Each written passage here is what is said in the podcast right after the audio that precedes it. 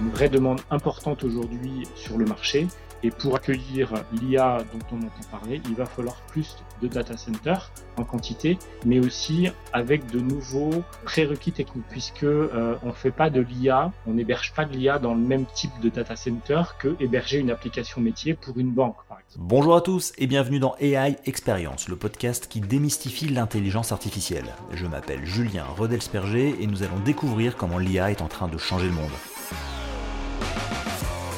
Et pour cela, j'ai le plaisir de recevoir Jérôme Totel, directeur de la stratégie et de l'innovation chez Data4, dont la mission est de bâtir des campus de data centers connectés, résilients et responsables. Bonjour Jérôme, comment allez-vous? Bonjour Julien, je vais très bien, merci et merci pour euh, l'invitation pour aborder ensemble un sujet qui fait couler beaucoup d'encre en ce moment, les data centers et l'intelligence artificielle dans les data centers. Eh oui, absolument, c'est vraiment clé parce qu'on ne peut pas parler d'intelligence artificielle sans parler de data center. Alors, avant de commencer, est-ce que vous pouvez vous présenter et surtout nous expliquer ce qu'est Data 4 et ce que vous y faites? Alors, je suis Jérôme Totel, je suis directeur de la stratégie et de l'innovation. Euh, J'ai en charge le positionnement stratégique de la société euh, en termes de marché, de mix produits auprès de nos clients, d'affaires publiques, euh, de marketing et également d'innovation. Et le sujet qui nous intéresse aujourd'hui est plus particulièrement justement l'innovation et l'intelligence artificielle dans les data centers. Alors Data4 est une société française qui a été créée en 2006, euh, qui design, qui construit, puis opère des data centers en Europe. On a aujourd'hui 33 data centers répartis dans plusieurs marchés, en France, en Italie, en Espagne, au Luxembourg, euh, en Pologne et bientôt en Allemagne, puisque nous avons fait l'acquisition il y a quelques mois d'un terrain en Allemagne à côté de Francfort pour développer également des data centers. D'accord. Alors pour les gens qui connaissent pas bien le, milieu, concrètement, c'est quoi un data center? Alors un data center, c'est un bâtiment euh, physique, hein, un bâtiment dans lequel il y a euh, pas mal d'électricité, puisque les serveurs ont besoin d'énergie. De la climatisation, puisque les serveurs, quand ils fonctionnent, ils chauffent, donc il faut les refroidir pour qu'ils fonctionnent correctement, et également euh, de la connectivité avec pas mal de fibres pour que les plateformes qui sont installées à l'intérieur de ces bâtiments puissent être accessibles depuis l'extérieur. Donc le data center, est-ce qu'on peut dire que c'est ce qui finalement euh, héberge Internet de manière très très schématique? Euh, Alors tout à fait. Au début des, dans les années 60-70, au tout démarrage de, de l'Internet, notamment aux États-Unis, euh, quand le, le, le, réseau ARPANET a été créé, il y avait déjà des data centers. À l'époque, on n'appelait pas ça des data centers. C'était entre guillemets des, des, petites salles machines dans lesquelles il y avait des équipements qui supportaient l'Internet, le début de l'Internet. Mhm. Et puis, euh, bah, plus, plus le temps avançait, plus euh, ces, ces, locaux sont devenus de plus en plus grands, résilients, avec de plus en plus d'électricité et de besoins de secours. Et c'est devenu à ce moment-là des data centers. Mais en effet, euh, l'ensemble de l'Internet repose sur entre entre autres des data centers répartis euh, un peu partout dans le monde. D'accord. Alors, question traditionnelle pour lancer ce podcast, pourquoi selon vous est-ce un bon moment pour s'intéresser à l'industrie des data centers quand on parle d'intelligence artificielle? Euh, bah, Tout simplement parce que le data center, c'est l'usine, euh, l'usine numérique finalement, on l'oublie souvent, mais il n'y a pas de numérique sans data center, et c'est pareil pour l'intelligence artificielle. Pour que l'intelligence artificielle fonctionne, il faut des data centers. Euh, et pour être complet, les données sont traitées par des plateformes euh, qu'on appelle de cloud qui sont hébergées dans ces data centers. Euh, et c'est pour ça que bah, finalement, s'il n'y a pas de data center, il n'y a pas d'intelligence artificielle. Oui, c'est ça, parce que quand on parle de cloud, on imagine un nuage qui flotte quelque part dans le ciel. En réalité, le cloud computing, il dépend des data centers qui hébergent les données, les connectivités et l'ensemble des informations du, du, web ou des applications. Hein. Exactement. Euh, finalement, la plateforme euh, informatique qui est hébergée, euh, qui est installée dans un data center, qui est, qui est contenu, qui est composé de trois, trois types d'équipements différents, des équipements de réseau, des serveurs et des équipements de stockage. Ces trois équipements-là réunis, c'est finalement le cloud, ce qu'on appelle le cloud public. Et ce cloud public est installé dans des data centers, des bâtiments dans lesquels que, Data4, par exemple, construit et opère à travers l'Europe. D'accord. Alors, chez Data4, il y a schématiquement deux manières hein, dont on peut parler d'IA, si j'ai bien compris. Il y a l'intelligence artificielle que vous utilisez pour optimiser le fonctionnement de votre activité, c'est-à-dire mieux piloter vos data centers. Mais il y a également les data centers que vous construisez et qui sont indispensables au bon fonctionnement de l'IA qui est utilisé par vos clients. Est-ce que j'ai bien compris? Est-ce que vous pouvez nous en dire un peu plus? Alors, euh, je vais commencer par le deuxième point. En effet, donc le data center, c'est finalement le réceptacle de l'IA. Euh, donc euh, les plateformes informatiques dont on parlait avant, qui sont appelées donc le, le, cloud, le cloud public, est installé dans des data centers et tous les secteurs d'activité aujourd'hui utilisent de l'intelligence artificielle. Ça peut être les secteurs bancaires, le secteur pharmaceutique, les industries, etc. Et euh, finalement, euh, tous ces utilisateurs d'intelligence artificielle, pour des besoins différents, euh, utilisent des data centers. Donc, il y a besoin de data centers pour que l'intelligence artificielle fonctionne. Et finalement, le data center, c'est un secteur particulier qui est utilisateur également euh, pour des cas d'usage très précis à l'activité du data center, qui est euh, utilisateur d'intelligence artificielle. Et pour le cas précis des data centers et de Data 4, nous utilisons l'intelligence artificielle aujourd'hui pour améliorer l'efficacité énergétique de nos data centers. Vous pouvez nous donner quelques exemples de manière très concrète? Parce que euh, on entend parfois, on voit des articles, des informations selon lesquelles les data centers sont effectivement assez consommateurs d'énergie. Comment est-ce que vous, vous utilisez l'intelligence artificielle pour optimiser cette gestion énergétique?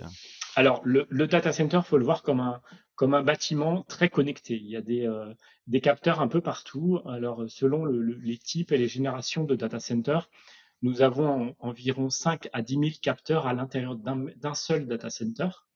Euh, ces capteurs, ça peut être euh, des capteurs pour savoir la température, l'hygrométrie, des capteurs d'ambiance, mais ça peut être également des capteurs pour savoir comment se, trouvent les équipements, comment le groupe électrogène euh, euh, va, comment les équipements de clim fonctionnent, etc. Et ces capteurs, dans le passé, on avait tendance à ne les utiliser uniquement à des fins de supervision pour savoir finalement est-ce que le data center va bien ou est-ce qu'il y a un souci à régler. Mais une fois que la donnée euh, était passée, finalement, on passe à autre chose et cette donnée, on ne la réutilisait pas forcément. Euh, L'idée de, l'intelligence artificielle dans les data centers, finalement, c'est de capitaliser sur un historique de données. Donc ces données, on les conserve, euh, on les met dans, dans ce qu'on appelle un, un, data lake, un lac de données, et on rajoute une surcouche par-dessus logiciel d'intelligence artificielle pour euh, permettre de tirer des conclusions sur euh, le comportement, on va dire, sur un, une, période donnée, le comportement d'un data center. Et l'idée, c'est d'arriver à anticiper au maximum euh, les soucis et d'utiliser l'intelligence artificielle comme copilote pour opérer nos data centers, pour finalement que le système nous propose, nous préconise des changements de configuration pour nous permettre d'optimiser au maximum notre consommation d'énergie au sein de nos infrastructures. Donc par exemple, euh, l'IA peut utiliser des données météo locales en se disant il fait plus froid dehors, donc je vais mettre un petit peu moins de climatisation à l'intérieur parce que j'ai besoin de moins refroidir les serveurs et le matériel qui est dedans. C'est bien ça? C'est exactement ça. L'idée, c'est d'utiliser nos capteurs, nos fameux 5 à 10 000 capteurs qu'on a dans chacun de nos data centers, mais c'est également de corréler ces données avec des, euh, des indicateurs externes au data center. Donc la météo est un très bon exemple euh, de savoir finalement en fonction euh, de ce qui, du, temps qu'il fera dans, dans, deux ou trois jours, par exemple, d'être capable d'anticiper la quantité de froid, donc la quantité d'énergie qu'il nous faudra euh, pour, euh, pour faire fonctionner correctement le data center et finalement d'optimiser au maximum euh, le froid à, à, produire et donc l'énergie à utiliser pour, euh, pour produire ce froid. Et l'IA, on peut également s'en servir en termes de maintenance, notamment en termes de maintenance prédictive. Est-ce que vous, vous utilisez cette technologie pour assurer une bonne maintenance de vos installations? Alors, on n'est qu'au début. Euh, je vous avoue qu'on n'est qu'au début et je pense que le secteur, de manière générale, on est qu'au début également sur la partie maintenance prédictive. Mais en effet, l'idée, c'est on commence à avoir des use cases d'encrassement, de, de, de systèmes à optimiser en termes de, maintenance prédictive, mais l'idée, c'est vraiment d'être capable de savoir, avant qu'une panne euh, intervienne réellement, de voir des, des, signaux précurseurs pour anticiper cette panne et finalement euh, bah, faire la réparation de manière maîtrisée et planifiée plutôt que d'avoir une catastrophe à gérer puisque euh, par, un équipement pourrait, pourrait avoir une défaillance à un moment donné. Oui, c'est ça, parce que qu'est-ce qui se passe concrètement si un équipement tombe en panne dans un data center? Ça veut dire qu'il y a plus de connexion Internet, plus de données, plus d'informations? Alors, heureusement que, non, non, justement, il y a, tout est redondé, on a des mécanismes de, de redondance. Euh, donc, par exemple, vous prenez l'exemple de la fibre. Un client, très souvent, il n'a pas une seule fibre avec, ou une seule paire de fibres avec un seul chemin. Mhm. La plupart du temps, il y en a deux ou trois. Donc, même s'il y a un chemin qui est plus disponible, il y en a encore au moins ou deux qui fonctionnent encore. Sur la climatisation, c'est pareil. Euh, les, équipements de clim, on en met un, peu plus que ce qu'il faut euh, et c'est redondé sur l'ensemble de, la chaîne pour que si jamais il y a un élément défaillant dans la chaîne, il y en a encore une autre qui fonctionne correctement. Et c'est pareil sur l'électricité. Néanmoins, on peut tout à fait se trouver dans des situations où on a un enchaînement de plusieurs circonstances qui font que malheureusement, on n'a plus les niveaux de redondance qui vont bien. Et typiquement, si on a une clim euh, et qu'on a plusieurs clims qui tombent en panne en même temps, on pourrait se retrouver avec des, des, des températures en salle qui augmentent très vite puisque les, les, serveurs continueraient de tourner, chauffer et donc euh, gagner euh, plusieurs degrés très rapidement. Donc ça peut arriver, néanmoins, c'est quand même maîtrisé et euh, il y a pas mal de mécanismes de protection pour s'en, pour s'en prémunir. Alors, on parle d'intelligence artificielle, on, dit évidemment que l'IA, c'est l'avenir, mais est-ce que l'avenir a assez de place pour elle? Je reformule, est-ce que le développement de l'IA va nécessiter davantage de data centers dans le monde et en France, et est-ce qu'on est capable de construire, de gérer, de maintenir ces data Alors, euh, oui, l'IA va demander de, va nécessiter plus de, data centers dans le monde, euh, et notamment en Europe ou en France. Euh, et il faut bien voir que l'arrivée de l'IA, on sait que l'IA, l'IA, c'est pas nouveau. Hein, ça fait, ça, fait déjà un certain nombre d'années qu'on en parle. Néanmoins, ça devient une réalité en ce moment parce qu'on a des capacités de calcul des serveurs et de tous les systèmes informatiques qui sont devenus tellement importants euh, que maintenant on est capable de vraiment euh, utiliser un maximum ces algorithmes. Mais, mais déjà, c'est pas nouveau. En revanche, euh, le fait que cette IA devienne très importante en ce moment, et on entend beaucoup de l'IA générative, etc. Je pense personnellement que ces besoins n'ont pas été complètement anticipés dans le passé et donc les besoins en termes de data center dans le futur sont, euh, sont légèrement sous-dimensionnés par rapport aux réels besoins. Euh, ce qui est sûr, c'est que l'IA, c'est un vrai, une vraie demande importante aujourd'hui sur le marché. Et pour accueillir l'IA dont on entend parler, il va falloir plus de data centers en quantité, mais aussi avec de nouveaux euh, prérequis techniques, euh, puisque euh, on fait pas de l'IA on n'héberge pas de l'IA dans le même type de data center que héberger une application métier pour une banque, par exemple. Il y a, des, des, prérequis techniques qui sont euh, spécifiques pour l'IA, notamment en termes de quantité d'énergie utilisée et en termes du coût de dissipation de chaleur, puisque plus vous utilisez d'énergie, plus vous dissipez de chaleur. Euh, pour la simple et bonne raison que euh, bah, l'IA, ça calcule, il y a beaucoup de calculs intensifs derrière. Qui dit calcul intensif dit beaucoup de, de CPU ou de GPU nécessaires et euh, bah, ces CPU et ces GPU, elles ont besoin d'énergie et donc elles chauffent. Donc on a besoin de data centers avec des capacités, euh, des, euh, densités au mètre carré en, nombre de kilowatts au mètre carré qui sont plus importantes qu'un data center traditionnel qu'on avait l'habitude de, de construire dans le passé. Est-ce qu'on n'a pas une forme de, décalage sur le marché? Parce que l'IA, notamment l'IA générative, mais il n'y a pas que ça, se développe très vite. Il y a des nouvelles applications, des nouveaux services, etc. Mais on ne peut pas construire un nouveau data center aussi rapidement qu'on lance un logiciel en matière d'IA. Est-ce que quelque part, le data center est toujours un petit peu en retard par rapport au développement de l'IA, si, vous voyez ce que je veux dire? Ah, Je vois ce que vous voulez dire, mais je ne sais pas comment y répondre. Est-ce que, bah, par exemple, concrètement, combien de temps il faut pour construire un data center? Euh, Entre 12 et 18 mois. Mais, mais enfin, 12 et 18 mois pour euh, vraiment construire physiquement le bâtiment. En revanche, il y a pareil, il y a à peu près un an de conception. Il y a, un an de conception et ensuite 12-18 mois. De, donc en gros, c'est deux ans, deux ans et demi. Donc il faut deux ans à deux ans et demi pour construire un nouveau data center quelque part dans le monde. Par contre, des logiciels d'IA qui nécessitent de grosses puissances de calcul, ça peut se développer en quelques semaines, voire quelques mois. Et on est un peu sur une espèce de course sans fin en disant il y a de plus en plus de besoins, donc il faut apporter de plus en plus de, de, data centers et de puissance de calcul. Que euh, un moment donné, on va arriver à, une fin euh, en se disant euh, on n'est plus en mesure d'avoir les calculs nécessaires ou les ressources nécessaires pour développer des solutions d'intelligence artificielle Ou est-ce qu'on peut se dire au contraire, on est capable d'optimiser et à terme, les calculs en matière d'IA vont être peut-être moins gourmands, moins énergivores et plus optimisés? C'est une bonne question. Je pense que les calculs euh, risquent de, c'est des calculs de plus en plus complexes avec de plus en plus de données. Donc, je suis pas sûr que les calculs soient moins gourmands en termes de, en termes de, de CPU et de GPU. En revanche, probablement que euh, les data centers de demain et les GPU de demain euh, seront susceptibles de fonctionner dans des data centers totalement différents de ceux qu'on a aujourd'hui. Euh, et que finalement le data center qu'on utilise aujourd'hui pour de l'IA ne soit pas le même que celui qu'on utilisera dans 5 ou dans 10 ans. Est-ce que vous voyez une différence, vous, sur le marché des data centers? Depuis combien de temps vous parlez d'IA dans la construction des data centers? Et, et est-ce que les data centers de 2023-2024 sont très différents de ceux de 2010-2015 Alors oui, les data centers qu'on construit aujourd'hui sont ultra connectés en termes de fibres, ce qui n'était pas forcément le, cas auparavant. On avait besoin de connexion, mais pas d'ultra connexion. Euh, et puis le gros changement, c'est, euh, je dirais surtout le, la, la, capacité à avoir euh, beaucoup de, de, puissance au mètre carré, de, avec une densité importante aujourd'hui.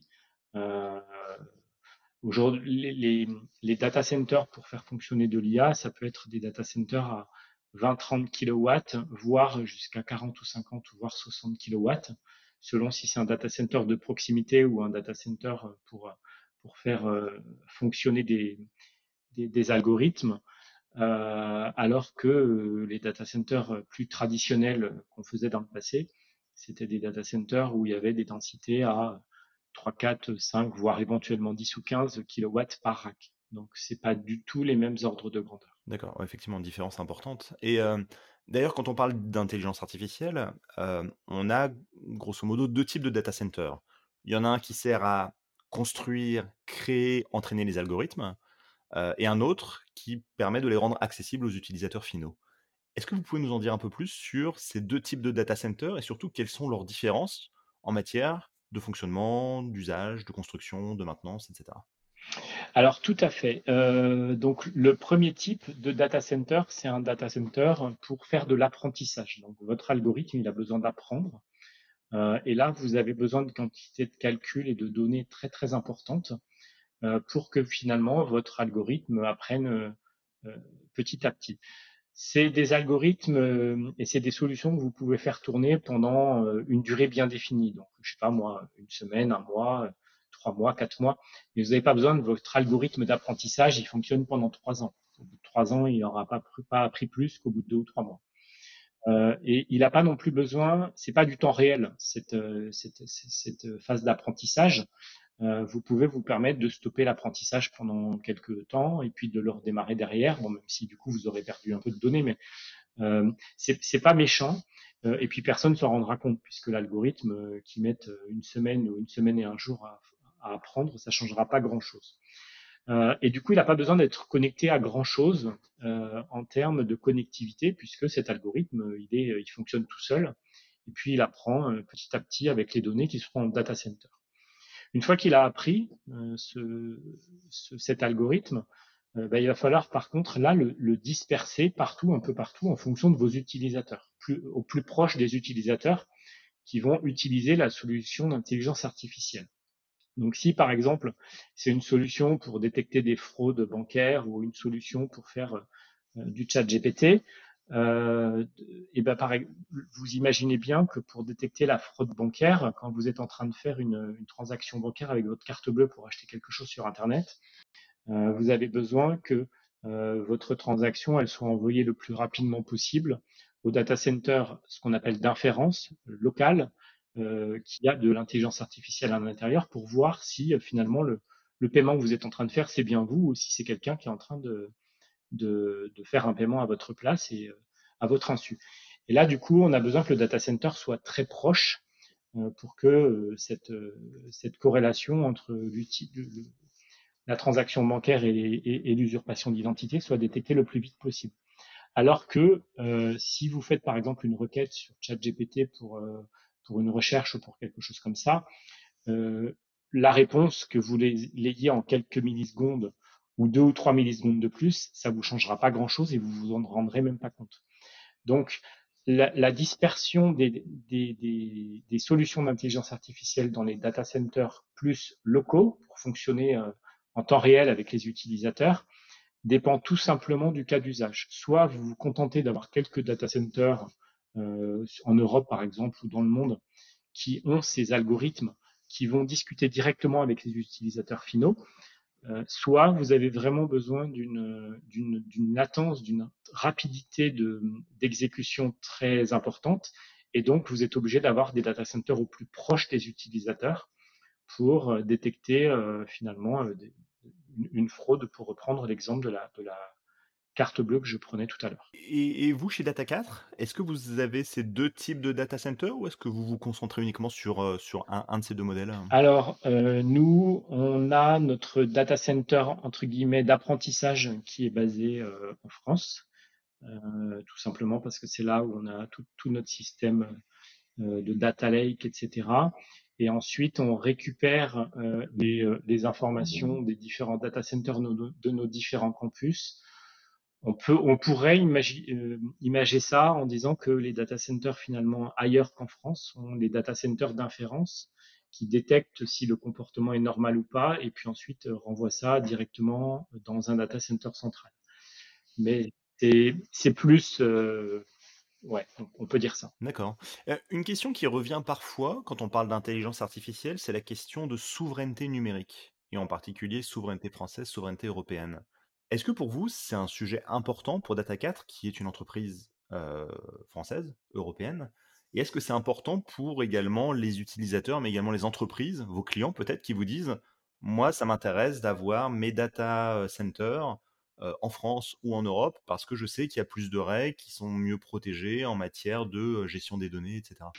Alors, je vous confirme qu'on est très sensibilisé sur le sujet et euh, avoir ces données euh, en Europe et même dans les pays dans lesquels vous êtes est aujourd'hui euh, très important. Quand tout va bien, dans un monde en paix, bah, pas de souci, vos données peuvent être un petit peu n'importe où. Quand la situation se tend un peu au niveau c'est clair qu'il vaut mieux avoir ces, ces données pas très loin de soi et, et, même dans le pays dans lequel vous êtes. Alors, de, manière assez simplifiée, euh, pour qu'on comprenne bien, qu'est-ce qui se passe au moment où j'envoie une requête depuis mon ordinateur sur ChatGPT ou sur Midjourney? Qu'est-ce qui se passe? Où est-ce que ça va? Et comment le data center traite cette information? Alors, quand vous vous envoyez en tant qu'utilisateur final votre requête sur ChatGPT, ça veut dire que déjà, euh, l'algorithme de ChatGPT aura subi une phase d'apprentissage préalable et donc cet apprentissage est terminé. Donc, ça veut dire que vous envoyez votre requête vers un data center plus de proximité qui s'appelle un data center d'inférence pour finalement dire euh, j'aimerais savoir, euh, j'aimerais te poser telle question, est-ce que tu pourrais me répondre? Et donc là, ce, qui, ce que ChatGPT va faire, c'est que dans le data center de proximité, il va finalement euh, recréer de manière totalement artificielle une réponse qui tiendra compte de la phase d'apprentissage qu'il aura subi au préalable pour vous restituer finalement au plus proche euh, la réponse euh, qui sera reconstituée de manière complètement artificielle grâce à cet apprentissage. Est-ce que ça veut dire que plus le data center est proche de euh, ma maison, mon bureau, plus la réponse sera rapide? Oui, tout à fait. Et il y a des grosses différences selon que le data center soit très éloigné, peu éloigné. on parle de quoi? Bah, En général, c'est hum, alors le, le, délai de, réponse dépend de en gros de deux choses. Hein. C'est hum, la, distance entre votre domicile et le data center, puisque finalement maintenant on n'utilise pratiquement que des fibres optiques. Donc les données dans les fibres optiques, elles vont à la vitesse de la lumière. Donc quand c'est quelques mètres, euh, ben, on s'en rend pas compte. Quand c'est des kilomètres ou des centaines, voire des milliers de kilomètres, vous pouvez vous en rendre compte. Donc ça, c'est le premier critère. Le premier critère, c'est la vitesse de la lumière. Et le deuxième, c'est le temps que ChatGPT a besoin pour finalement générer sa réponse. Euh, et ça, c'est, c'est pareil, ça dépend des, des, applications, ça dépend. Mais du coup, euh, plus vous êtes proche, plus du data center, plus bah, finalement le, la distance est donc euh, le, temps nécessaire pour que la donnée elle transite soit. D'accord. Ok, très bien. Et donc, euh, on, en a parlé en début d'émission. Un data center, ça chauffe, ça génère donc de la chaleur, euh, et, plus les calculs sont intenses, comme ceux qui servent à faire fonctionner les algorithmes d'IA, plus il faut les refroidir. Aujourd'hui, chez Data 4 ou, ailleurs, euh, quelles sont les options disponibles pour bien mieux refroidir les serveurs aujourd'hui et dans le futur? Alors, euh, en effet, on avait tendance dans le passé à faire des data centers plutôt refroidis avec de l'air. De l'air, c'est-à-dire, on on envoie de la climatisation, de l'air frais dans le bâtiment? On on on envoie de l'air frais et on aspire de l'air chaud. En gros, heu, on récupère l'air chaud et on renvoie, heu, de l'air frais grâce à des climatisations. Ça, ça fonctionne bien pour des, heu, densités, heu, pas trop pas trop importantes, donc celles qu'on voyait jusqu'à maintenant. Quand vous avez, besoin d'utiliser encore plus d'énergie pour, pour faire travailler vos serveurs, et qu'on utilise des densités à 20-30-50 kilowatts, heu, la technologie heu, n'est plus du tout, rentable, optimisée techniquement pour, heu, pour le système et donc heu, on utilise plutôt des refroidissements, heu, à base de liquide. Donc il y y a en gros 2 solutions techniques. Alors après, il y a encore d'autres sous-catégories, mais il y a 2 solutions techniques.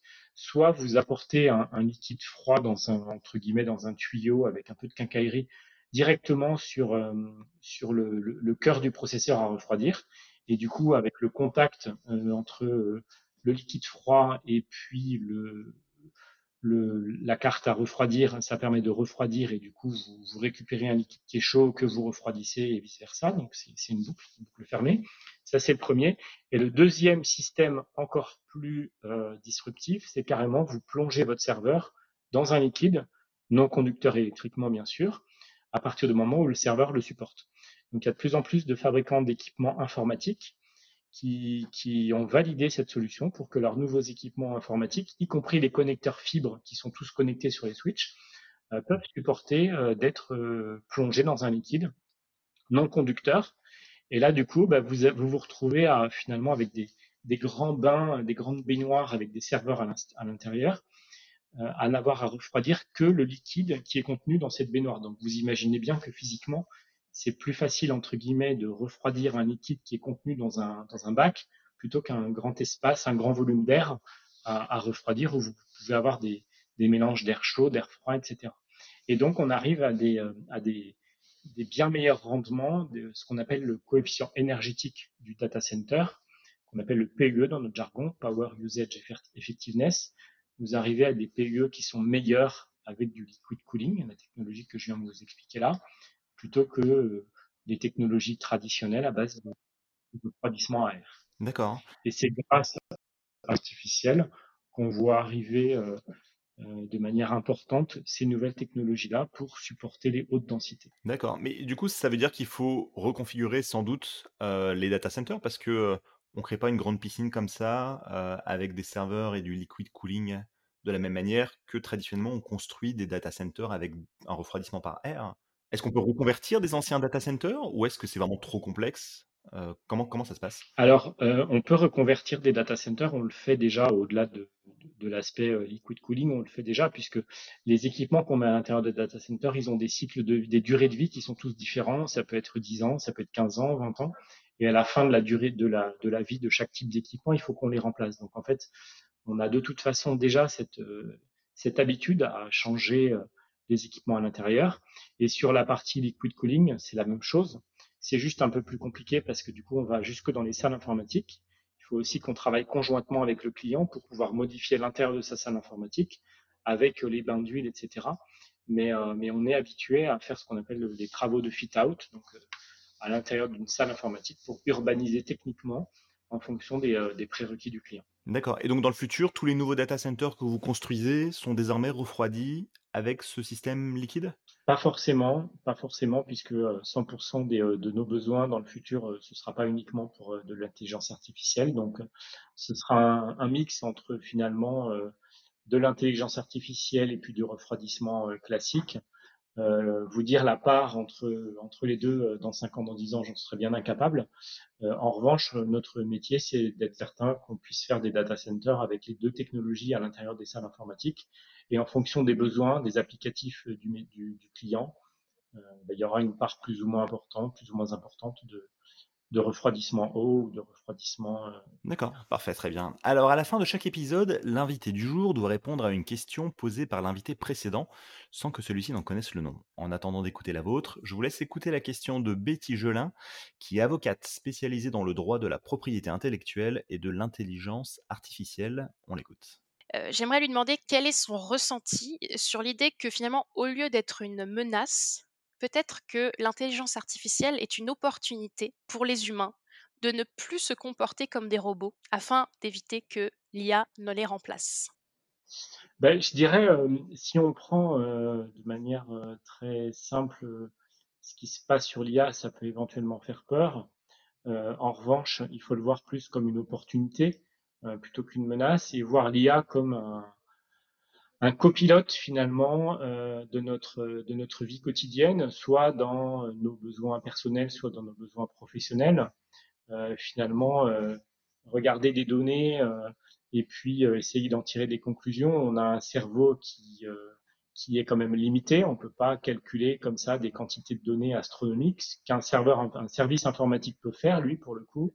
Euh, donc, je dirais plutôt utilisons l'informatique pour pour ce qu'il est, ni plus ni moins.